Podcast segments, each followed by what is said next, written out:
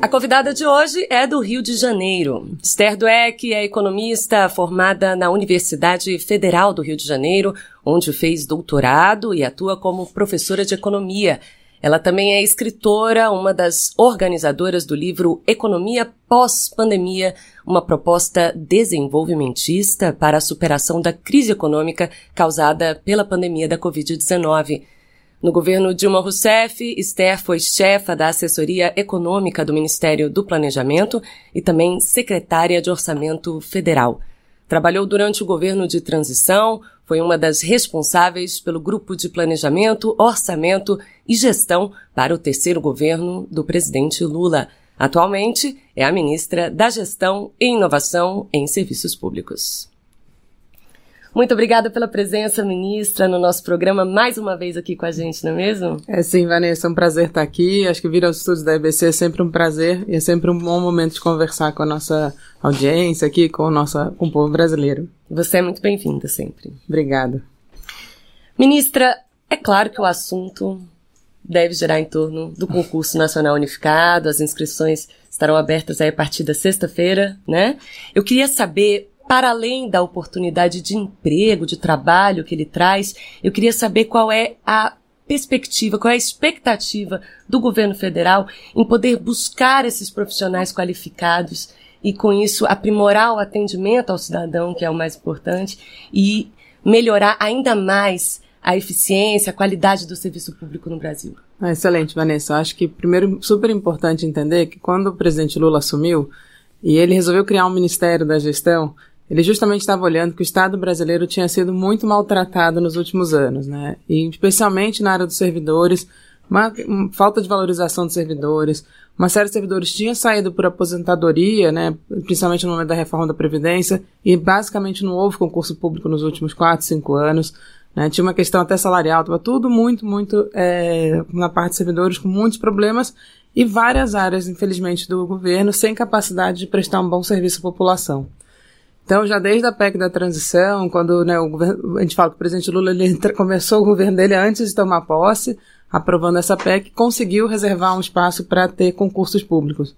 E desde então a gente foi discutindo, o presidente sempre muito atento, acho que não sei se todo mundo lembra, na primeira coletiva que eu falei de concursos, não tinham ainda os concursos das áreas sociais. O presidente me ligou no meio da coletiva, falou, cadê as áreas sociais? Está faltando concurso para as áreas sociais. E a gente foi ao longo do ano passado anunciando os concursos, só que a gente percebeu que os ministérios tinham muita dificuldade de fazer um concurso. Por justamente vários anos sem concurso, os ministérios tinham perdido a capacidade de fazer o concurso. E a gente começou a perceber que os concursos que abriram, eles às vezes eram só em Brasília. E a gente falou assim, bom, se eu fizer um concurso só em Brasília, tudo bem, eu vou selecionar pessoas muito qualificadas, mas eu não estou garantindo a diversidade da, do Brasil para entrar no serviço público brasileiro, né? Que acaba que quem tem condições de fazer uma prova em Brasília ou é quem mora aqui, ou é quem tem condições financeiras se deslocar até Brasília. Um concurso, às vezes, você tem que dormir na cidade, tem que pagar uma passagem cara, etc. E aí a gente juntou essas duas questões, falta de capacidade dos ministérios e essa necessidade que o presidente fala, a gente tem que ter uma maior diversidade trabalhando para fazer políticas. Né? Porque quanto mais diversidade nos servidores públicos, mais vai ser também a capacidade de pensar soluções inovadoras para as políticas e pensar, conhecer a realidade das pessoas. O presidente sempre fala, ele é uma pessoa que conhece muito a realidade, né, infelizmente, das pessoas mais humildes do Brasil, por isso ele tem tanta sensibilidade nas questões. Então, quanto maior a diversidade que a gente tiver, maior vai ser a capacidade de pensar boas políticas públicas. E aí a gente teve essa ideia. Vamos então, a gente aprovou mais de 9 mil vagas ano passado. Então era um quantitativo muito grande que permitiria então a gente fazer um concurso com, em vários locais.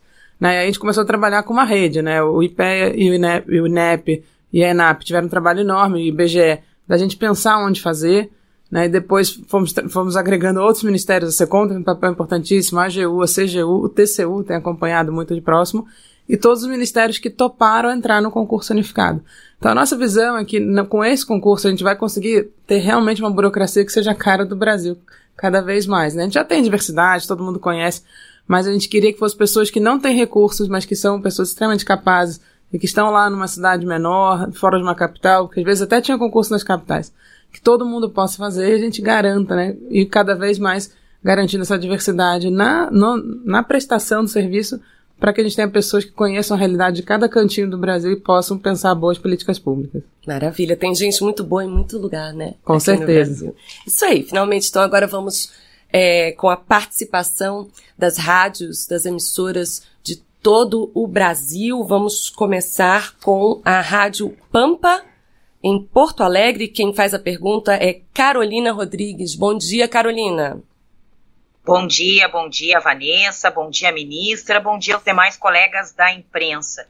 Ministra, na visão da senhora, como o concurso nacional unificado promove a igualdade de oportunidades e melhora a transparência? Bom dia. Bom dia, Carolina. Prazer falar com você, com o pessoal aí do Rio Grande do Sul, de Porto Alegre, uma cidade que eu gosto muito. É, bom, eu acho que de fato a ideia do concurso, a gente pensou, são 220 cidades, essas 220 cidades, elas cobrem é, 94,6% da população, basicamente 95% da população, está a menos de 100 quilômetros dessa cidade. Né? Então, com isso, a gente realmente tem uma, uma parte de poder transitar aí muito fácil para todo mundo poder fazer a prova. Então, a gente vai conseguir ter mais gente fazendo a prova. Na área de transparência, eu acho que a gente teve, os editais, eles foram pensados desde a decisão de, de fazer um concurso unificado, que foi uma decisão já bastante inovadora, a gente falou, bom, agora precisamos pensar como realizar isso. Então a gente juntou, são mais de 20 órgãos trabalhando juntos, mas com acompanhamento muito próximo da CGU, né, que é a nossa controladoria interna, e do TCU também, para garantir que o processo for o mais, né, com a maior lisura possível, super transparente. Todos os editais foram feitos de forma a contemplar as áreas necessárias. A gente está respondendo a todas as perguntas, todas as demandas, tentando deixar é, tudo muito, muito claro para a população. E uma coisa importantíssima é a parte de segurança do concurso também. Né? A gente tem uma rede de segurança coordenada pela Secretaria Nacional de Segurança Pública, do Ministério da Justiça, que inclui as, as forças, né, tanto a Polícia Federal quanto a PRF, também a ABIN aqui no governo federal, e todas as forças de segurança nos estados, né, Polícia Militar, Civil, Bombeiros, Defesa Civil, todo mundo vai atuar junto para garantir total lisura na realização da prova, evitar qualquer tipo de fraude, qualquer tipo de coisa que possa ameaçar o concurso, né? Então, com isso a gente consegue ter, as pessoas podem fazer, então com isso a gente vai conseguir uma, uma igualdade de, de condições para toda a população brasileira que quiser se inscrever no concurso possa realizar essa prova da maneira mais fácil possível e toda a segurança e lisura no processo para não ter nenhum tipo de questionamento, de problemas. E eu queria lembrar que a gente só está conseguindo fazer isso numa, num prazo de seis meses, mais ou menos, entre a decisão e a realização, por todo o acúmulo que a gente tem do Enem. Né? O Enem realmente foi uma grande escola de aprender a fazer provas nesse, nessa dimensão e toda a expertise do Enem está sendo aplicada agora também no concurso público nacional unificado, que é a nossa, né, o nosso Enem dos concursos aí, como o pessoal gosta de chamar. E a gente já tem experiência, né, nesse tipo de avaliação, é verdade, ministra. Vamos continuar agora, vamos para o norte do país, Rádio Gazeta FM 93,4. Essa pergunta vem por vídeo, ministra. É de Rio Branco, no Acre. Vamos lá. Olá, eu sou o Tiago Martinello, do jornal Gazeta 93 de Rio Branco, no Acre. E o que eu gostaria de perguntar para a ministra é que, diante do sucesso do concurso público unificado, é, se tem alguma expectativa de o governo federal compartilhar essa experiência com os estados, incentivar e de repente nós também termos iniciativas de concursos unificados, concursos públicos unificados nos estados. Olha, excelente pergunta, Tiago. Um prazer aí falar com vocês aí do Acre, pessoal de Rio Branco. É, Tiago, acho que foi engraçado. Ontem, por acaso, eu encontrei a prefeita de Juiz de Fora aqui em Brasília é, Margarida, e ela falou assim: ministro, você não quer fazer realizar isso para todas as prefeituras do Brasil? Então, eu acho que essa pergunta do Tiago está muito em linha. A gente fica muito feliz com essa recepção. Né? A gente viu que vários prefeitos, governadores gostaram muito da ideia. Estão pensando, a gente está totalmente disponível a passar essa expertise né, que o governo federal tem. De novo, todo o acúmulo que o Enem teve, toda essa, como é que a gente aplicou a lógica do Enem, o acúmulo do Enem para um concurso, que é uma, é uma lógica bem, bem diferente, né, do ponto de vista, mas não tanto na dimensão, mas na lógica do que significa fazer um concurso público. E a gente está totalmente disposto a passar essa expertise para prefeituras, para os governos estaduais, e a gente realmente, eu achei interessante que ela falou, faz uma para todas as prefeituras. Vamos fazer um concurso unificado para todas as prefeituras. É, mas eu acho que realmente essa é uma ideia, Tiago, excelente. E a gente, como uma coisa importantíssima do Ministério, a gente tem feito um programa, a gente lançou no passado com o Maranhão um programa piloto, mas que esse ano a gente vai implementar em outros estados, que é justamente um programa de apoio à gestão pública nos estados. Né? A gente tem várias parcerias já na área de governo digital, na área de gestão, na área de, é, de pessoal, e a gente resolveu então montar um, como se fosse um, um apoio porque no fundo é uma troca, né? Tanto das experiências dos estados para a gente, da gente para os estados, e os estados apoiando as prefeituras. Então, a gente pode botar o concurso como mais um ponto desse pacote aí de um programa de gestão, a gente está chamando Programa Nacional de Gestão Pública, que é justamente esse apoio e essa troca do governo federal com os estados e dos estados com os municípios na, no fortalecimento da gestão pública que é até uma recomendação do presidente Lula, né? Essa transversalidade, né? De, de, tem que ser transversal o trabalho Exato. dos ministérios com os governos Não, é, e acho que o presidente foca muito a questão do Pacto Federativo também, né? O presidente acho que foi uma determinação dele para todos os ministros que têm essa relação com os estados e municípios que a gente tem que apoiar todos os estados, todos os municípios naquelas iniciativas que são importantes para a população e que vão melhorar a vida da população que cada pessoa está lá num, num município, dentro de um estado, e, obviamente, para que as políticas públicas sejam bem feitas, os três níveis, né, governo municipal, estadual e federal, têm que estar trabalhando juntos, alinhados e pensando no bem-estar da população brasileira. Excelente, este é o programa Bom Dia Ministro. Você pode acompanhar ao vivo pelo YouTube, arroba canal Gov. Também estamos na TV, no canal Gov, na Rede Nacional de Rádio. Vamos continuar aqui com a participação das rádios em todo o Brasil. Agora a gente vai para Goiânia, Goiás. Augusto Diniz fala da Rádio Interativa. Bom dia, Augusto. Bom dia, Vanessa Leda. Bom dia, ministra Esther Dueck. Ministra, é, bom dia também para todos os colegas das rádios do Brasil que estão com a gente Bom Dia, Ministra. É, ministra Esther Dueck, eu queria perguntar para a senhora sobre essa opção por dividir as vagas, não por, pelos órgãos que estão oferecendo esses cargos por meio do concurso unificado, né, o que está sendo chamado de Enem dos concursos, mas por blocos temáticos. São quase 6 mil vagas para curso superior e mais ou menos 700 para ensino médio. E aí se dividiu em sete blocos temáticos para as vagas de curso superior e um para as vagas de nível médio. Isso pode dar uma confusão para o candidato que se inscrever a partir de sexta-feira para fazer a prova. Como que vocês chegaram nesse modelo, em vez de por cargos nos órgãos, por blocos temáticos e explica para a população de forma clara como é que isso vai se dar na prova. Ah, maravilha, Augusto. Olá, pessoal de Goiânia, aqui pertinho. É, eu acho, olha, Augusto, super importante a sua pergunta para a gente poder esclarecer. Primeiro, uma coisa que as pessoas acho que talvez esquecem, que mesmo quando um concurso era para um órgão só, já existiam especialidades dentro do órgão e as pessoas se inscreviam para uma especialidade. Né? Então, às vezes, mesmo IBGE, FUNAI, outros órgãos que tem, é, que a gente dividiu eles bastante pulverizados, e mesmo gestão pública, os gestores, eles já eram, às vezes, tem duas ou três especialidades dentro do mesmo concurso e a pessoa tinha que optar pela especialidade que tem a ver com a formação dela. E as pessoas, quando a gente começou a fazer o concurso, falaram, como é que vocês vão exigir conhecimento específico se vai ser um bloco grande? Então, foi a combinação dessas duas coisas. Já é uma coisa, uma prática comum nos concursos públicos você ter especialidades, viu, Vanessa? E a gente falou assim, bom, então por que, que a gente não organiza pelo tema, pela área de, de conhecimento? Porque com isso eu consigo fazer uma prova que vai medir também, não só, que a gente tem falado muito, a capacidade analítica das pessoas, a capacidade de responder, de interpretar texto, de escrever, né? Ou seja, a gente está medindo uma série de coisas ali, mas também está medindo conhecimento no, na, na área de formação que essa pessoa tem. Então isso, na verdade, é algo que já era comum, só que num concurso unificado isso ficou um pouco mais potencializado, porque a gente acabou juntando diferentes órgãos num bloco e esse mesmo órgão dividido em vários blocos. Mas isso é algo extremamente comum de concursos públicos e isso ajudou a gente a poder definir o conteúdo programático, poder definir os eixos, e aí as pessoas estão confundindo muito. Os blocos temáticos são os oito, porque tem essas grandes áreas de concentração, sete no nível superior e uma de nível médio, que aí juntam três órgãos ali no, no bloco de nível médio, mas dentro, de dentro de cada bloco a gente tem cinco eixos, que também são eixos temáticos, que são cinco aí mais específicos ainda dentro daquele grande bloco. E, obviamente, cada carreira, com base na sua na especialidade da carreira, vai ter, adotar pesos diferentes dentro desses cinco eixos no mesmo bloco. Né? E com isso a gente consegue medir conhecimento específico que a pessoa tem da sua formação, e a prova ela está montada para também ser capaz de, de captar essa capacidade analítica, de interpretação de texto, de saber escrever. ou seja, pessoas que vão e de que têm um conhecimento da realidade brasileira. Então a gente está realmente querendo esse perfil de funcionário público que tenha um bom conhecimento específico, mas também seja capaz de ter, ser rápido, né, de a gente nem, né, né, de ser uma pessoa que vai, a partir do momento que entrar no serviço público, ter capacidade de continuar aprendendo. Que ninguém entra no serviço público sabendo tudo que vai precisar fazer. O serviço público ele vai, é uma escola.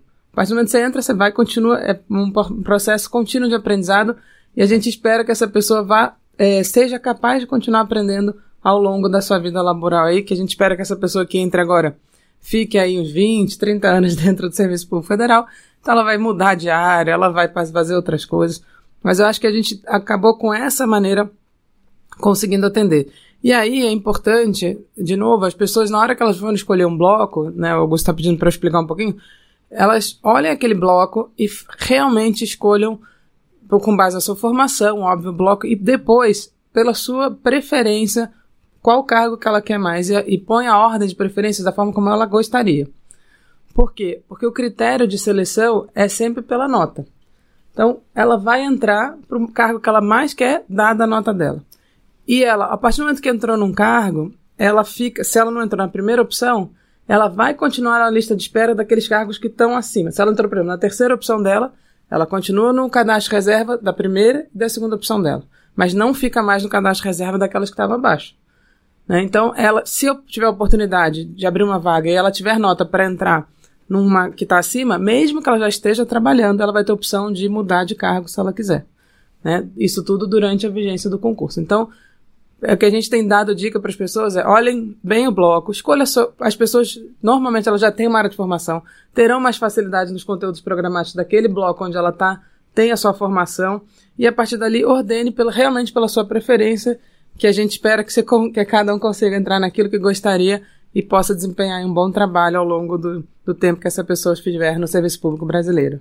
Até porque em 20, 30 anos, as, né, as coisas mudam, as Muito. pessoas mudam e é bom evoluir, né? Não, sem dúvida nenhuma. E a gente fala assim, entrar para o serviço público, você entrar para um serviço público qualquer país, mas no Brasil, você tem que realmente estar dedicado a servir a população.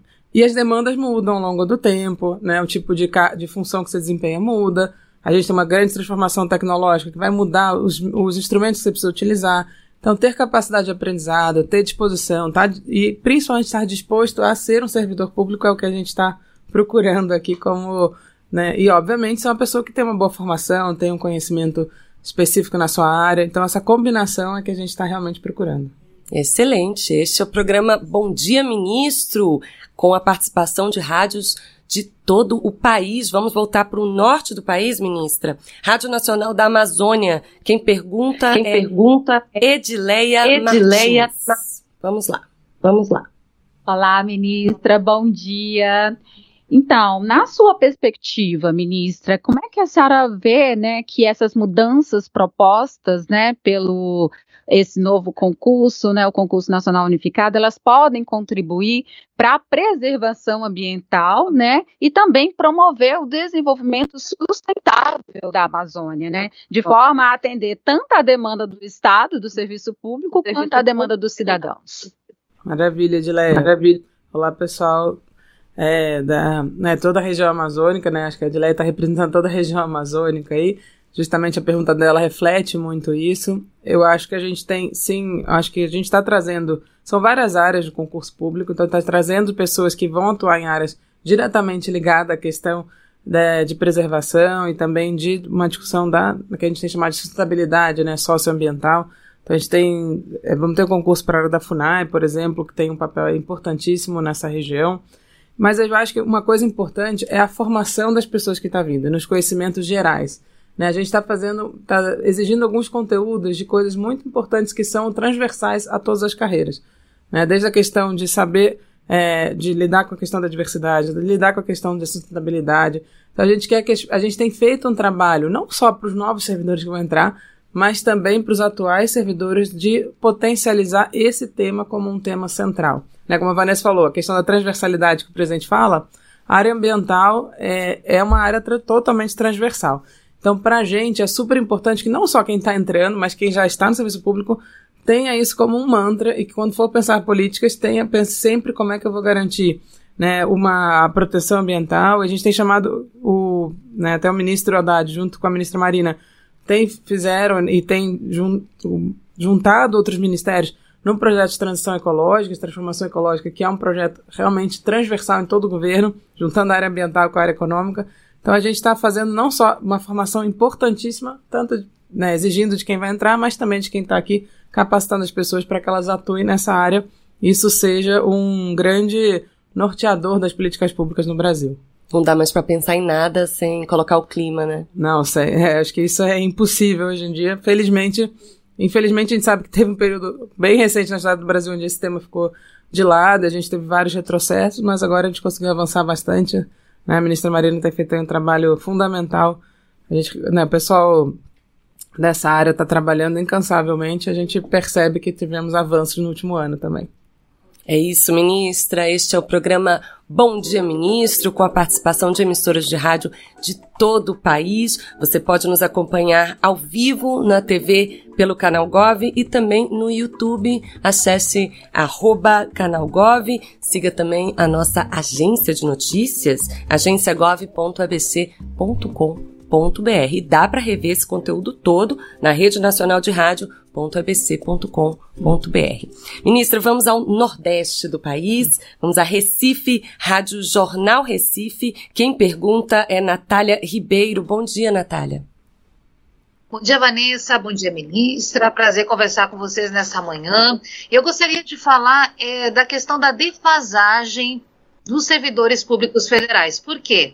Desde 2016 não existiu uma correção nos valores que eram recebidos pelos servidores federais.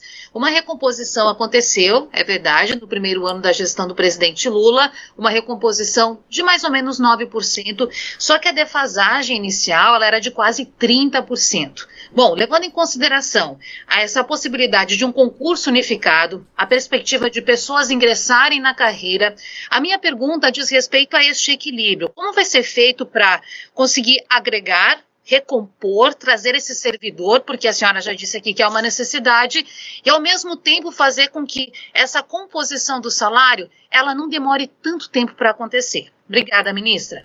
Obrigada, Natália. É um um alô aí pro pessoal de Recife. Imagina que o pré-carnaval já está começando a aquecer. Eu sou. Eu que adoro carnaval, eu adoro carnaval de Recife, de Olinda. Realmente dá um alô aí pro pessoal.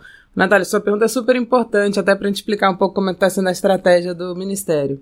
Né, de fato, como você disse, eu acho que a PEC da transição tem sido né, uma coisa que todos os ministros todo dia elogiam a PEC da transição, porque ela não só permitiu que a gente fizesse novos concursos, tivesse espaço orçamentário para isso, mas também tivesse espaço para uma retomada de uma valorização dos servidores públicos, no, principalmente na sua remuneração. Como você falou, vários servidores, bom, todos os servidores públicos federais estavam sem aumento, alguns desde 2017, alguns desde 2019. Então, realmente era muito tempo, uma perda importante de salário em termos é, reais, e a gente conseguiu, no, com o orçamento de 2023, fazer essa recomposição de 9%, que foi realmente uma coisa muito importante para os servidores. O que, que a gente propôs para os servidores é, para 23, 24, 25 e 26? Né? Foi a nossa proposta feita no final do ano passado. Né? A gente, bom lembrar que já desde o início do ano de 23, a gente retomou a mesa nacional de negociação com os servidores. Estamos, e fizemos três mesas diferentes, né? uma nacional, que trata de questões para todos os servidores em conjunto, mesas específicas, a gente já tem mais de 20 mesas abertas com diferentes categorias, negociando questões específicas de cada carreira, e também dentro dos ministérios, mesas setoriais, porque houve muita, não só não houve valorização do salário, mas também houve muita perseguição, houve muito que a gente chama assédio institucional, dificuldade, dificuldade no trabalho, e a gente está, aos poucos, retomando isso, fazendo um diálogo muito importante entre os ministros e os seus servidores, né, cada ministro e ministro com seus servidores, e nas mesas específicas a gente está tendo algumas categorias que tiveram recomposição, e eu queria reforçar duas que estão, três que estão aí no concurso nacional unificado, que são importantíssimas, a FUNAI, uh, os ATIs, que são os analistas de tecnologia de informação, e os ATPS, que são os analistas de política social. Essas três categorias tiveram uma reestruturação na sua carreira no final do ano passado, e elas estão, são carreiras importantíssimas aí com várias vagas, 300 vagas, se eu não me engano, para TI, 500 para os analistas de política social, quase 500 na FUNAI também, mais de 500 na FUNAI. Então são várias vagas para carreiras que foram revalorizadas. E mais para o conjunto dos servidores, né, no geral, o que, que a gente propôs? para 2024 a gente está recompondo benefícios que estavam extremamente defasados e que acabam tendo um impacto muito grande para os servidores que ganham menos. Né? Então a gente está propondo um aumento no auxílio alimentação e no aumento e no, no que a gente repõe né, de plano de saúde e de auxílio creche para quem tem filho pequeno, que vai para os servidores que ganham, que estão na. A gente, com esse aumento, claro que isso não é aumento de salário, mas são benefícios, ou seja, líquido, inclusive, de imposto de renda. Isso gera um, um ganho que é acima da inflação de 2024, para 50% dos servidores. Né? Claro, os que ganham mais, esse ganho não é tão grande. E para 25 e 26, a gente já garantiu que terá 4,5% em 25 e 4,5% em 26. Ou seja, a gente, ao longo do mandato do presidente Lula, a gente está propondo 18% de aumento de salários, mais um aumento de quase 100%, mais de 100% nos benefícios. Com isso, a gente fica, durante o mandato do presidente Lula, ninguém tem perda real. Ninguém. Nenhuma categoria terá perda real, algumas, inclusive, estão tendo ganhos superiores àquelas que estão tendo reestruturação. Então, a nossa proposta para os servidores é que o presidente mantém o que ele fez ao longo dos seus mandatos, na verdade, ao longo dos mandatos do presidente Lula e da presidenta Dilma, não houve nenhuma perda remuneratória, ao contrário, ganhos reais para todas as categorias. E a gente viu que os ganhos reais do presidente Lula, inclusive, conseguiram fazer com que os servidores se mantivessem ainda com, mesmo nesse período duro, sem nenhum tipo de aumento, que a gente não tivesse é, ganhos, a gente compara com 2013, as pessoas não tiveram perdas reais. Mas claro que depois da sua valorização, elas tiveram uma desvalorização e a gente está recompondo isso. E claro, é importante entender que isso é dentro dos limites do nosso arcabouço fiscal, isso é dentro de uma responsabilidade que o presidente tem fiscal muito forte, mas que consegue garantir uma, né, uma, o que a gente fala, é uma relação bastante democrática, correta, é, aberta, transparente com os servidores, dentro dos limites que a gente tem, mas também respeitando o direito dos servidores de não ter perdas ao longo do mandato do presidente Lula. Excelente. Ministra, vamos agora para o sudeste do país. Vamos a São Paulo, Rádio CBN. É, a pergunta é de Marcela Lourenzeto. Marcela, bom dia para você. Oi, Vanessa, bom dia a você, bom dia, ministra. É, quero falar um pouquinho mais sobre o concurso nacional unificado. O Ministério do Trabalho e Emprego, com é, aprovação, com apoio do Ministério da Gestão, determinou em junho que os concursos públicos passariam a ter vagas reservadas para pessoas transexuais, travestis e indígenas. Queria entender, ministra, se essas novas regras é, serão aplicadas no concurso nacional unificado. Olha, a gente no concurso nacional unificado a gente está mantendo todas as cotas que estão na legislação. As cotas que tem hoje na legislação são 5% para pessoas com deficiência, 20% para pessoas negras e 30% no caso dos concursos da FUNAI para pessoas indígenas. Essas são as cotas que estão previstas no concurso, que são as cotas que tem hoje na legislação. As outras cotas a gente tem feito um trabalho de pensar nelas, estamos tentando estruturar, a gente tem discutido no Congresso um novo PL de cotas no serviço público, onde a gente pensa em ampliar, sim, para outras, é, para outras é, é, grupos né, que estão minorizados e pessoas que têm dificuldade de entrar no mercado de trabalho, mas no atual concurso a gente está mantendo aquelas que estão previstas hoje na legislação. É importante a gente pensar nessa população trans, né? Sair da ilegalidade, da informalidade, né? Não, sem dúvida nenhuma. Acho que o Ministério dos Direitos Humanos ele tem uma secretaria né, específica para a população LGBTQIA+, e essa, a secretária ela tem um trabalho incrível, importantíssimo, e a gente tem tentado apoiar todas as medidas de fortalecimento. Como eu falei, nosso objetivo é garantir maior diversidade. Maravilha, ministra. Vamos continuar aqui com a participação das rádios. Vamos voltar ao Nordeste, Fortaleza, Rádio Verdinha FM. A pergunta é de Renato Bezerra. Bom dia, Renato. Bom dia, Vanessa. Bom dia, ministra.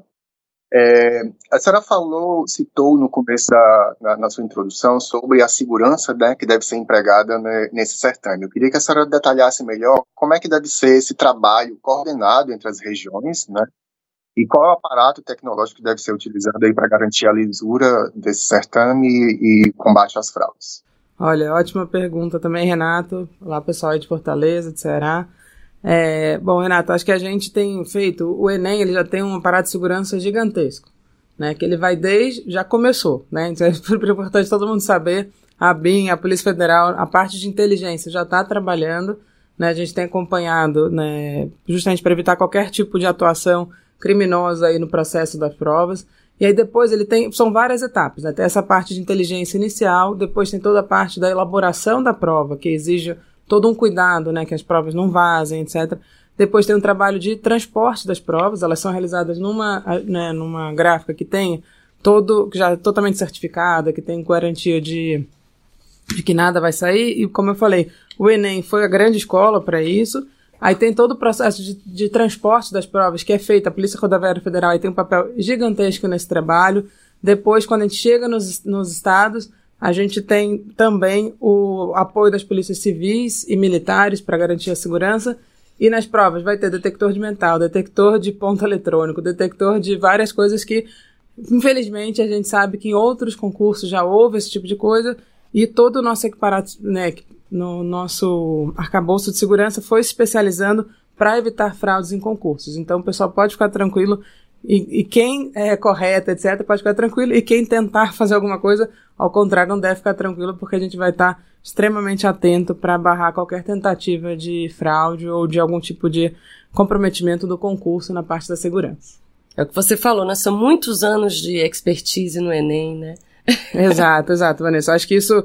Eu queria só reforçar isso, porque as pessoas às vezes não têm noção do que é o serviço público. Né? E desse processo importantíssimo de inovação que vem dos próprios servidores. O servidor público ele está lá fazendo uma política e ele se especializa naquela política. Depois, quando ele muda de área, ele pega aquele conhecimento que ele tem e aplica em outra área. E isso é que é mais importante, né? Então a gente tem uma burocracia que seja muito sólida, que tem, né, que a gente chama burocracia profissionalizada, que está lá trabalhando no dia a dia, ela acaba ajudando a melhorar as políticas públicas e usando inovações foram feitas numa área, aplicando em outra área. A gente aposta muito, o Ministério tem inovação no nome, a nossa aposta na inovação é justamente nessa inovação no dia a dia do trabalho. Próprios servidores e, obviamente, pessoas que venham compor a força de trabalho no governo federal sejam os atores dessa inovação nos serviços públicos.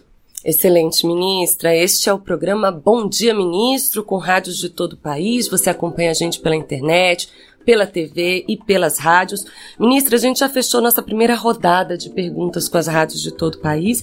Antes de seguir para a segunda rodada, eu queria mudar um pouquinho de assunto. Vamos falar da nova carteira de identidade nacional. É a primeira vez que o Brasil tem aí um documento padronizado, um número único, né, que já começou a valer a partir de 11 de janeiro. Fala um pouco para a gente dos benefícios dessa carteira. Olha, essa carteira, ela é, ela é uma, um projeto do presidente Lula desde o seu mandato anterior. Acho que quem acompanhou, ele, no mandato anterior, ele tem a carteira dele até hoje, que foi emitida lá, foi a primeira carteira a ser emitida no Brasil, que era o registro é, de identificação civil, e infelizmente aquele projeto não foi para frente. Acho até por uma questão tecnológica, a gente teve um grande avanço tecnológico desde então. E a gente conseguiu, ao longo desse ano, tornar isso um projeto nacional realmente. Carteira de identidade, elas são emitidas pelos estados, continuam a ser emitidas pelos estados, mas a gente não vai ter mais uma, uma, uma pessoa podendo ter uma carteira em cada estado do Brasil. Né? A gente sabe, infelizmente, tinha gente que aproveitava essa possibilidade de tirar carteiras em todos os estados para falsificar documento, para fazer algum tipo de, né, de utilizar isso de forma realmente criminosa. E a gente agora vai ter uma única carteira no Brasil inteiro, mas ela continua sendo emitida pelos estados. e nesse processo de apoio federativo que a gente falou, ao longo desse ano a gente conseguiu que a gente no início do ano tinha 11 estados com capacidade de emitir, a gente agora está com 24 estados emitindo. Estão faltando três, mas esses três a gente está num apoio constante com eles para que ao longo desse ano eles também comecem a emitir. Né? E a grande vantagem, além dessa vantagem de segurança, que é uma vantagem muito importante, né, e não à toa, uma das áreas onde tem a, onde que dá muito apoio a essa área de, da nova carteira é a área de segurança pública, mas a gente tem uma outra área que talvez as pessoas conheçam menos, que é o lado da cidadania. Essa carteira, ela, é a gente fala que é uma carteira cidadã também, por quê? A partir do momento que a gente tem o CPF como número único para todos os. E esse é o, que é o grande objetivo da lei que, que entrou em vigor agora em 11 de janeiro, que o CPF passa a ser o único número de registro para todos os. qualquer tipo de cadastro que a pessoa fizer. O governo e os governos todos, municipal, estadual e federal, vão conhecer melhor o cidadão. Né? Qual é o nosso objetivo? A gente fala no futuro, um jovem ele chegou na idade de poder dirigir, você já, ele recebe as informações de como tirar a carteira, onde fazer. Ele vai estar tá, na época do Enem, ele vai receber as informações de como fazer o Enem ou fazer algum outro tipo de prova. Então, assim, e, e a gente pensa mais para frente. Você tem título de eleitor, um jovem perto dos 16 anos vai receber. Tire o seu título de eleitor, faça assim, sabe? E você vai conhecer também toda a área de previdência, carteira de trabalho, carteira de motorista. Você vai ter uma integração desses sistemas e a gente vai não só evitar fraudes, mas também poder prestar um melhor serviço ao cidadão brasileiro. Cadastro único, né, para quem é beneficiário e pode ser, acessar o cadastro único, a pessoa basicamente vai ser quase que automático todos esses cadastros a partir desse conhecimento da carteira de identidade nacional. Então, para a gente, isso é um projeto importantíssimo na área de segurança e, mais importante ainda, na garantia de direitos públicos e garantia de direitos sociais à população brasileira, que é o nosso grande objetivo, melhorar. Né? Tem sido o grande objetivo do presidente Lula e do governo como um todo, mas isso é um projeto que perpassa todos os níveis.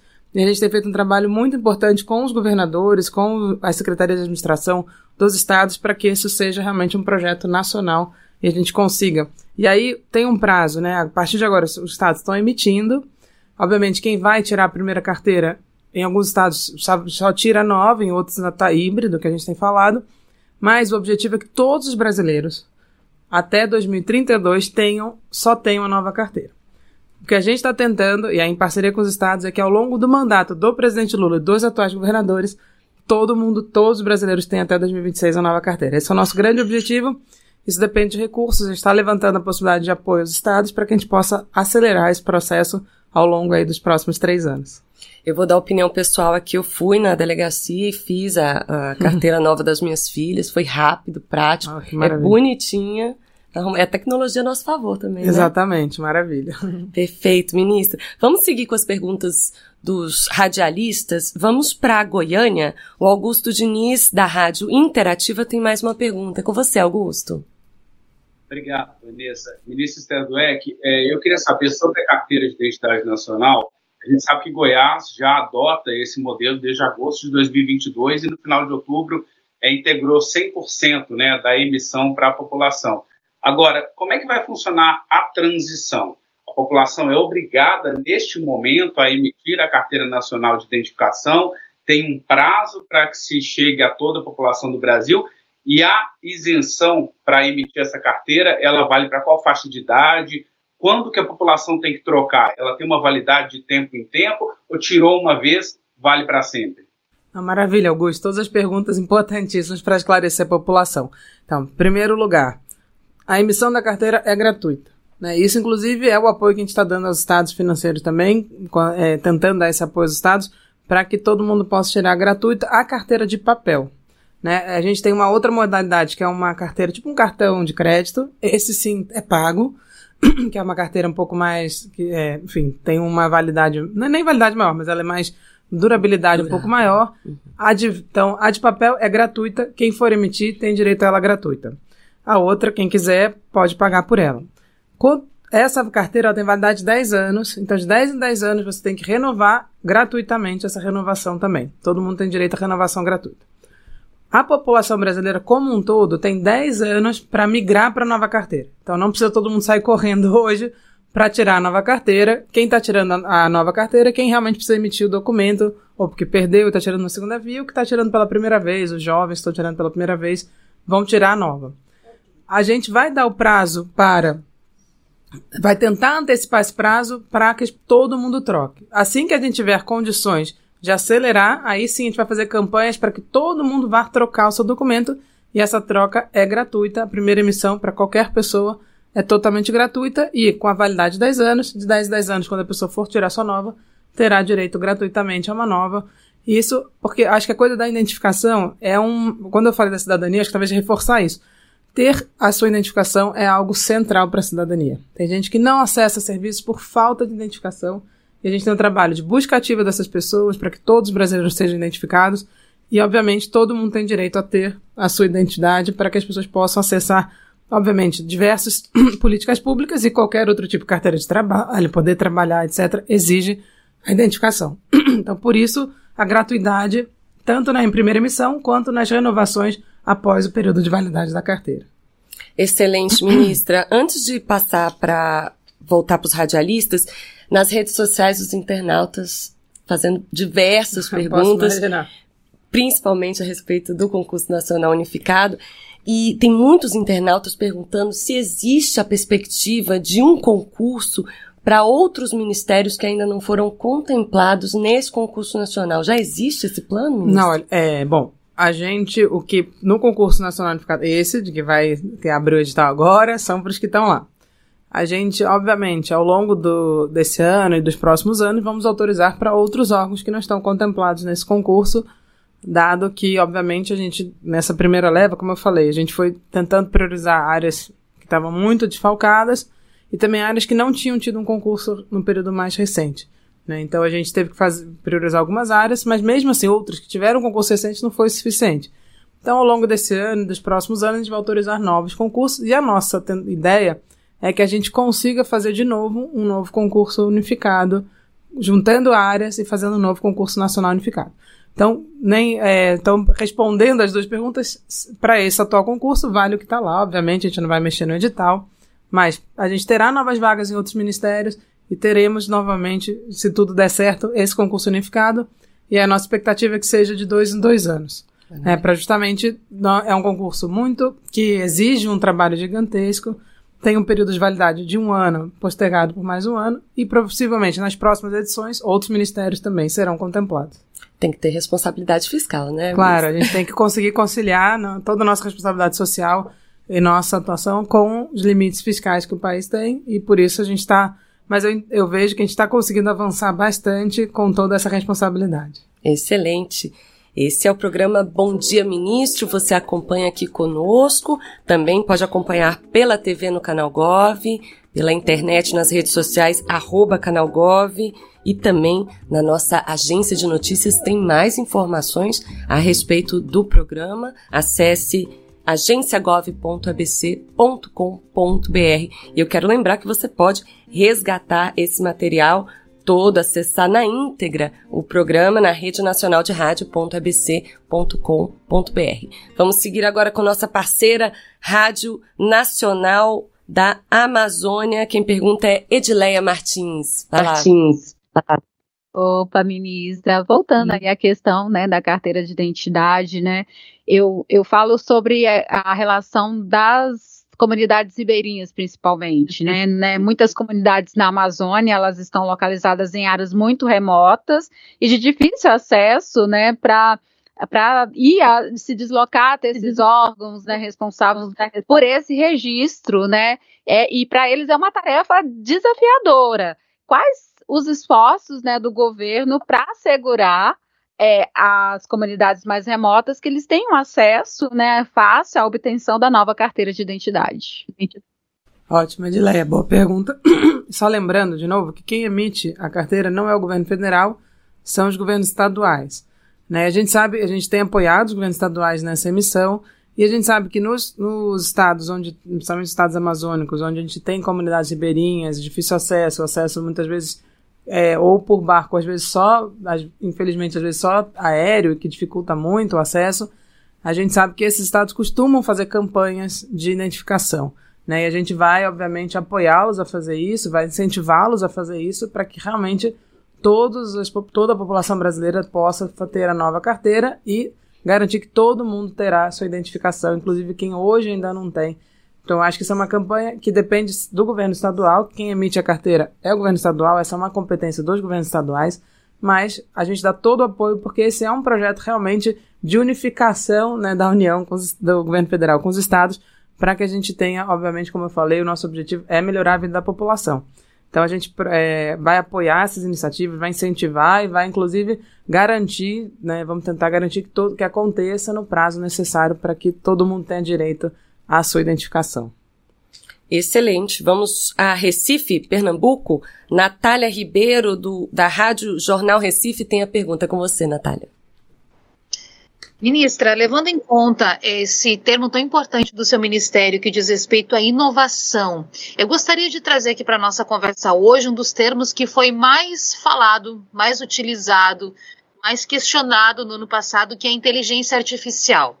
E a minha questão é, como a inteligência artificial ela está sendo pensada hoje para dentro do governo? Como o governo pode incorporar para melhorar os seus serviços, as suas ofertas de serviço à população? E aí quando a gente fala de inovação, por isso eu pergunto, como a sua pasta está pensando em inteligência artificial no serviço público? Olha, ótima pergunta, Natália. É, a gente tem, é super importante dizer que dentro do Ministério a gente tem a área de governo digital. Né? A gente tem a Secretaria de Governo Digital, que é uma secretaria que tem feito um trabalho importantíssimo de transformação digital dentro do governo, também apoiando iniciativas nos estados e municípios.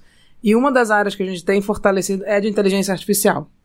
E a gente está trabalhando em duas frentes. Né? Inclusive, ontem, por acaso, eu estava com o, diretor, o presidente da DataPrev e ele estava me mostrando o planejamento da DataPrev. A DataPrev está com uma área lá específica para discussão de inteligência artificial. E eu conversando com ele sobre isso, né? E a gente estava falando o seguinte: o que está acontecendo hoje no governo? A gente fez ano passado, junto com o Ministério de Ciência e Tecnologia, a FINEP e a ENAP, um edital para a chamada de é, alguns ministérios, algumas áreas dos ministérios perceberam áreas onde eles poderiam utilizar a inteligência artificial para melhorar a sua rotina, e a gente fez chamadas para startups que pudessem propor soluções de inteligência artificial. Isso está acontecendo, isso é um exemplo do que está acontecendo, e a gente foi, fez essa seleção, tem financiamento da FINEP para essas startups, e a ENAP ajudou no processo de seleção, e essas empresas então estão trabalhando com o governo para desenvolver inteligência artificial. E a gente está vendo, como é um novo instrumento, é um instrumento muito poderoso, como a gente sabe, a gente também, ao mesmo tempo, está trabalhando na regulação desse instrumento. Como é que eu utilizo, como é que eu garanto a transparência, como é que eu garanto que esse, esse instrumento está funcionando corretamente, audito esse instrumento. Então a gente está trabalhando em paralelo em trazer o instrumento para dentro do governo, inclusive para a gente ver onde aparecem os problemas, quais são as dificuldades, quais são as questões que são levantadas e, em paralelo, discutindo como a gente regula isso, como é que eu garanto que eu vou utilizar esse instrumento para melhorar os serviços e não para gerar algum tipo de problema. Então, essa, sem dúvida, é uma área. E dentro da Secretaria de Governo Digital, a gente está fortalecendo muito essa área. E dentro do governo como um todo, a gente tem feito trabalhos. A área de digital no governo ela está em vários ministérios. Né? Então, a gente tem uma Câmara Técnica de Transformação Digital que a gente tem discutido esse assunto, porque, obviamente, essa regulação ela vai se aplicar para dentro do governo, como é o, que é a responsabilidade do nosso ministério, mas também essa é uma discussão ampla na sociedade, porque está sendo utilizado de forma bastante já generalizada em diversas áreas e é algo que é uma ferramenta. Eu sou daquelas que acho que qualquer inovação tecnológica é positiva ela, e ela tem que ser bem utilizada para que ela realmente desempenhe seu papel em ser uma inovação que vai beneficiar a população brasileira. É, mas todo cuidado é pouco, né? Claro, sem dúvida nenhuma. Coisa nova que precisa de regulamentação, ah, né, acho Até é importante dizer que esse é um tema que a gente tem discutido internacionalmente. Esse é um tema com uma discussão internacional fortíssima. O Brasil tem participado de fóruns internacionais sobre isso. Vai ser uma discussão que, com certeza, no G20 vai ter um papel importante. No, no, a gente tem um grupo de economia digital, onde isso vai ser um dos temas a ser discutido. Então, acho que, sem dúvida nenhuma, a gente está trabalhando com muita cautela, mas também potencializando o uso de uma ferramenta tão importante para a inovação do serviço público. Maravilha. Vamos então agora a São Paulo. Rádio CBN, Marcela Lourenzeto. É com você, Marcela. Vanessa, ministra, a respeito da carteira de identidade nacional, a gente sabe que o prazo terminou em alguns estados, né? A senhora comentou sobre esse assunto. E, mas alguns desses estados, como por exemplo São Paulo, não começou ainda a emitir esse novo documento. Queria saber, ministra, se isso pode de alguma forma prejudicar a estratégia para a facilitação do uso desse documento único em todo o território nacional, né? São Paulo já chegou a dar algum prazo para o Ministério, para o governo, para começar a emissão desse novo RG. É, para nós, aqui da Rádio CBN, eles responderam dizendo que ainda está em período de testes, ainda não foi aberto à população, mas não deram um prazo específico. Então, queria saber, resumindo, se isso vai afetar, de certa forma, alguma política pública planejada e se para o governo, para a gestão, São Paulo chegou a dar algum prazo para começar a emitir esse novo documento. Não, ótimo, né? ótimo, Marcela. Eu acho que tem uma coisa importante em relação a São Paulo. Sempre bom lembrar que São Paulo é o maior estado da federação, com a maior né, quantitativo populacional. E falar em mudança de carteira realmente é algo que ele vai ser o estado com maior é, maior impacto do ponto de vista quantitativo. E São Paulo, de fato, está no processo de teste, porque esse, eu acho que é bom para as pessoas entenderem por que é tão, não é tão trivial emitir a nova carteira. A nova carteira, ela tem como eu falei, a área de segurança é super importante porque essa nova carteira ela tem a questão biométrica como base central. Eu preciso de equipamentos para fazer isso, equipamentos de captação, equipamentos de leitura. Tem uma discussão importantíssima. Então, os estados precisam ter esses equipamentos, comprar esses equipamentos, testar esses equipamentos. E São Paulo justamente está nesse processo de testes para que, que tenha certeza que está tudo funcionando corretamente. Então, para a gente, São Paulo já é considerado um estado que tem capacidade de fazer. Por isso que a gente fala 24 estados hoje são capazes de emitir a nova carteira. Não necessariamente estão emitindo em todos os postos, não necessariamente já estão emitindo para a população, mas ao longo desse ano vão emitir. O que a gente sabe de São Paulo é que ao longo desse ano será capaz de emitir, está terminando a fase de teste, porque, e essa fase de teste é importantíssima, como eu falei, porque tem um novo, tem um novo sistema, tem equipamentos, tem uma série de coisas ali que são essenciais para que funcione, para que a nova carteira seja emitida de forma correta, garantindo todo o critério de segurança dessa nova carteira. Então, é só importante entender isso. Não é trivial esse processo, envolve recursos, envolve testes, mas para a gente, São Paulo já é considerado um estado capaz de fazer isso, está só na fase de teste, mas em breve vai começar a emitir. Provavelmente não será em todos os postos, justamente pelo quantitativo populacional de São Paulo. Você também tem o maior quantitativo de, de postos que emitem carteira, mas a gente espera que ao longo. E aí, lembrando, o, o processo para que todo mundo emita a nova carteira é 10 anos. Todos os brasileiros têm a nova carteira. Então, a gente entende que esse processo vai ser. Algum, 12 estados, se eu não me engano, já fazem só a nova carteira. E a gente tem, então, aí dos 20, 12 que estão acho que é um pouco mais, 16 já emitem só a nova carteira, e a gente tem oito que estão num híbrido ou que estão em fase de testes, e a gente imagina que esses oito em breve também, ao longo desse ano especialmente, já possam só emitir a nova carteira, e os últimos três entrem ainda esse ano, e talvez no ano que vem emitam só a nova carteira também. Excelente. Este é o programa Bom Dia Ministro. Hoje a gente recebe a ministra Esther Dueck, da gestão e inovação em serviços públicos, cheio de assuntos importantíssimos. Uhum. Todo o Brasil quer saber. Vamos voltar a Fortaleza, no Ceará. Renato Bezerra, da Rádio Verdinha FM. É com você, Renato. Ministra, é, eu quero saber se a, a, nova carteira ela vai poder contemplar é, outros documentos de identidade, né, como por exemplo a carteira nacional de habilitação ou carteiras profissionais, e se sim, se isso é um processo automático ou o cidadão ele tem que fazer uma solicitação à parte, como é que funciona? Ótimo, não, excelente, Renato, essa pergunta. É, digamos assim, a gente fala que existe a carteira, que é o físico lá, e também é bom lembrar que essa carteira ela tem a, a versão em papel gratuita, tem a versão é, em cartão é, em policarboneto, que, é, que não é gratuita, e tem a versão digital. A digital é automática, é um QR Code que você vai ter o, o aplicativo, vai baixar no seu celular. Aquele QR Code é o mesmo QR Code que está atrás tanto do físico quanto do cartão é, de policarboneto.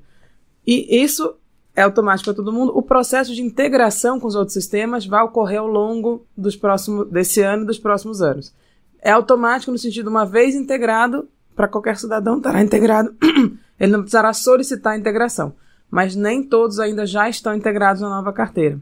Né? Ao longo do período que a gente está trabalhando aí nos próximos anos, vai sendo integrado e automaticamente a pessoa, tendo lá o, a carteira dela, estando integrado os sistemas, ou seja, e é bom entender que isso é uma integração de sistemas, né? de, de interoperabilidade entre os sistemas, os sistemas um conversar com o outro, e aí automaticamente naquela digital, né, no seu, que a gente, a nosso grande objetivo é ter quem tem smartphone, muitas vezes já tem lá uma carteira onde, por exemplo, que alguém que vai, vai viajar e faz o seu check-in, ela passa aquele o cadernetinho do check-in para uma carteira, né? E fica lá todos os check-ins ali. Tem gente que tem também cartão de crédito que fica nessa carteira. E aí é dentro do celular tem um espaço cheio de documentos e coisas importantes.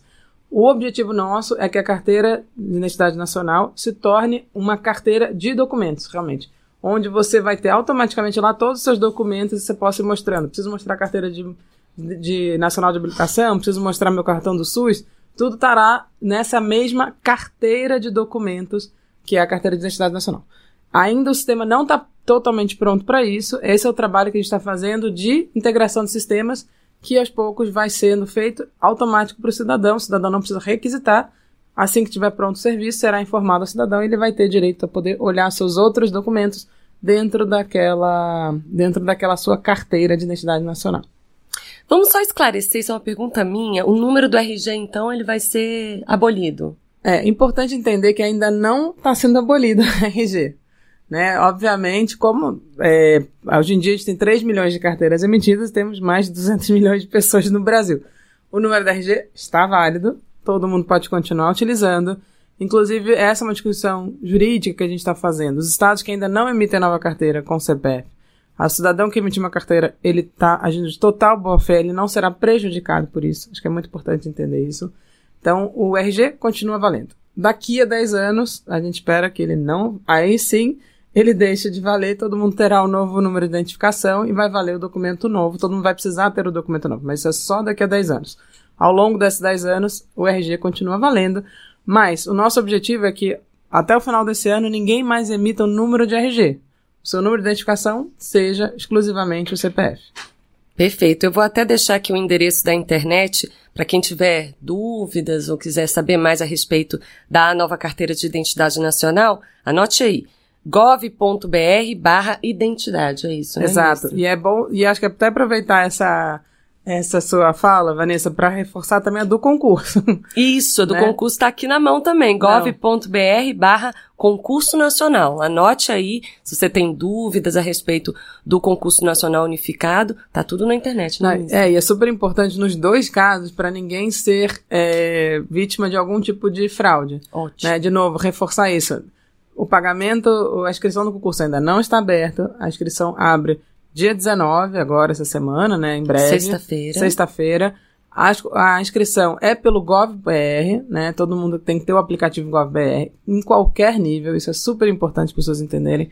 Qualquer conta, né? O GovBR é um sistema que você, para se cadastrar, você precisa só do seu CPF, é, abaixar o aplicativo ou ir no site, também pode ser num site Aí a, gente, a pessoa vai lá, faz o seu cadastro, automaticamente já tem a conta GovBR para quem ainda não tem.